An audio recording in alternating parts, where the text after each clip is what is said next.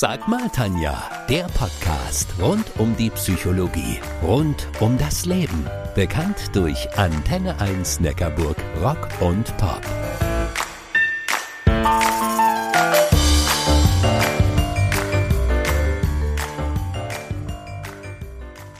Begriff Depression wird im Alltag schnell herangezogen, wenn jemand sich nicht gut fühlt, traurig ist und keinen Antrieb hat.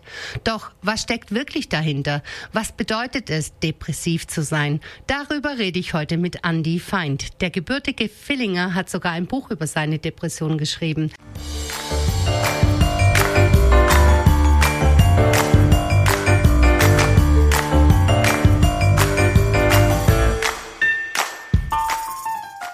Depressive Störungen gehören zu den häufigsten und zeitgleich am meisten unterschätzten Erkrankungen. Schätzungsweise jeder Fünfte erkrankt irgendwann in seinem Leben mindestens einmal an einer Depression oder an Dystemie, einer chronisch depressiven Verstimmung.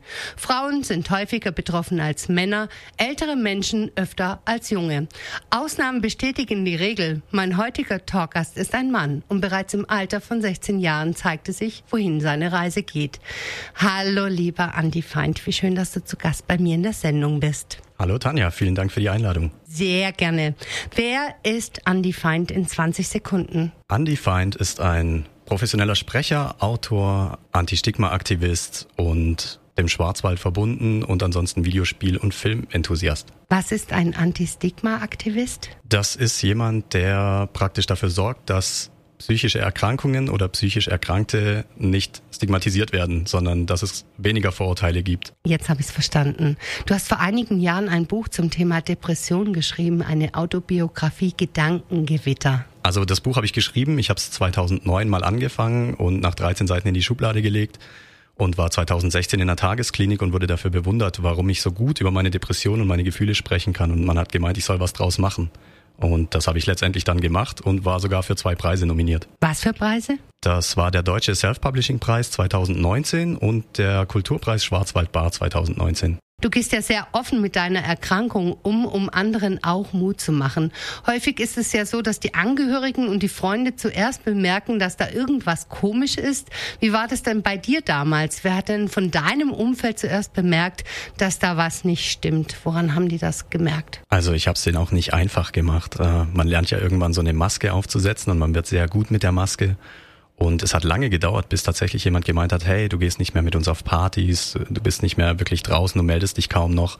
Wer genau das war, kann ich nicht mal mehr sagen, weil es schon echt lange her ist. Aber ich habe es den Leuten tatsächlich nicht einfach gemacht. Wie hat sich das für dich angefühlt, als deine Freunde dich gefragt haben? Ich habe mich ertappt gefühlt, weil ich selber wollte es natürlich nicht wahrhaben und dann wird man drauf angesprochen und dann ist es so, oh Mist, man merkt es doch. Und du selbst, wann hast du dich selbst sagen hören, so geht's jetzt nicht weiter, da stimmt was nicht mit mir? Ja, das war 2008 und zwar war das eigentlich direkt nach meinem Suizidversuch, der, wie man sieht, nicht funktioniert hat. Und am Tag darauf bin ich dann zum Hausarzt gegangen und habe gesagt, das kann so nicht weitergehen, das kann nicht normal sein. Ich freue mich, dass der daneben gegangen ist. Danke, ich mich auch. Gibt's etwas, was du anderen mit auf den Weg geben würdest, die so weit sind, dass sie sagen, ich möchte mir das Leben nehmen? Ja, mach's nicht weil es wird besser, es gibt genug Möglichkeiten, wie man sich helfen lassen kann und auch ich habe das Licht am Ende des Tunnels nicht gesehen, sondern ich musste erst an den Punkt kommen, wo andere gar nicht erst hin sollen. Also drüber sprechen und sich Hilfe holen. In der Psychologie, ich habe in der Suizid- und Krisenprävention gearbeitet, arbeiten wir auf Zeit und sagen, du kannst es immer noch tun, aber dann erst einen Tag später. Und das ist der Tag, der oftmals die Lösung bringt. Krass. Wie fühlt es sich an, wenn man depressiv ist? Neben der gedrückten Stimmung zählen ein dauerhaftes, tiefes Erschöpfungsgefühl und das völlige Fehlen von Freude und Interesse an der Welt zu den Hauptsymptomen. An die jemand, der Depressionen nicht kennt, denkt vermutlich nur an Traurigkeit. Wie hat sich denn für dich die Depression angefühlt? Dumpf, taub und bleiern.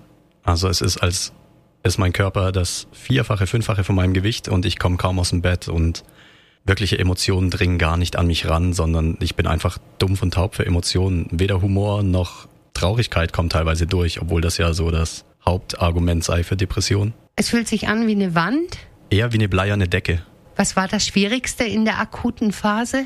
Um Hilfe zu bitten. Das fällt mir auch heute noch schwer, obwohl ich es eigentlich besser weiß. Ja, ich glaube, das ist insgesamt ein Thema, dass die Menschen nicht so gerne um Hilfe bitten. Und wenn du dann noch in einer Phase drin bist, wo du eh nicht sprechen möchtest und es dir auch noch peinlich ist und du vielleicht mit dir ins Gericht gehst und sagst, boah, stell dich nicht so an, Andi, dann wird es nochmal schwerer, oder?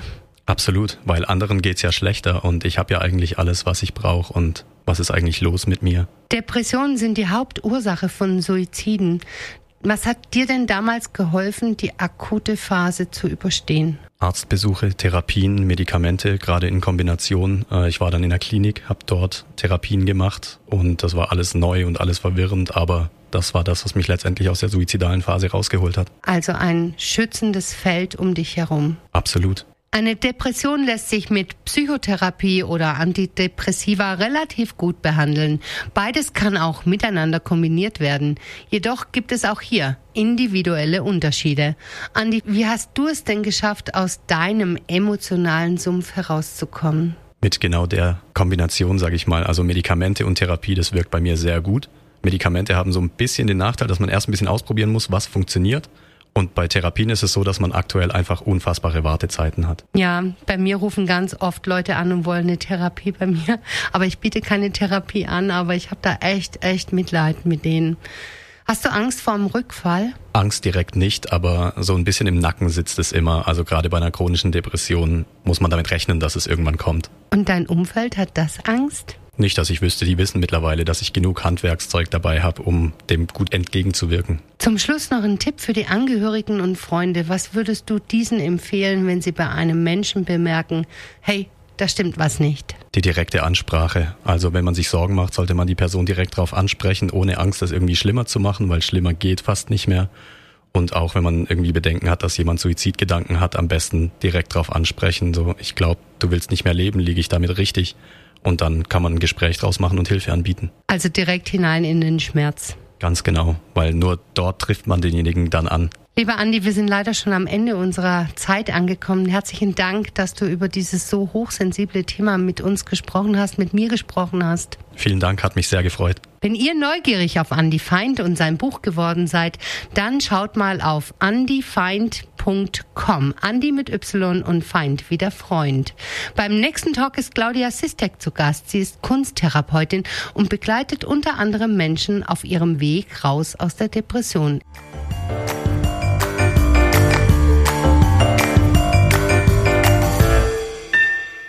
Das war Sag mal Tanja, der Podcast rund um die Psychologie, rund um das Leben. Bekannt durch Antenne 1 Neckarburg, Rock und Pop.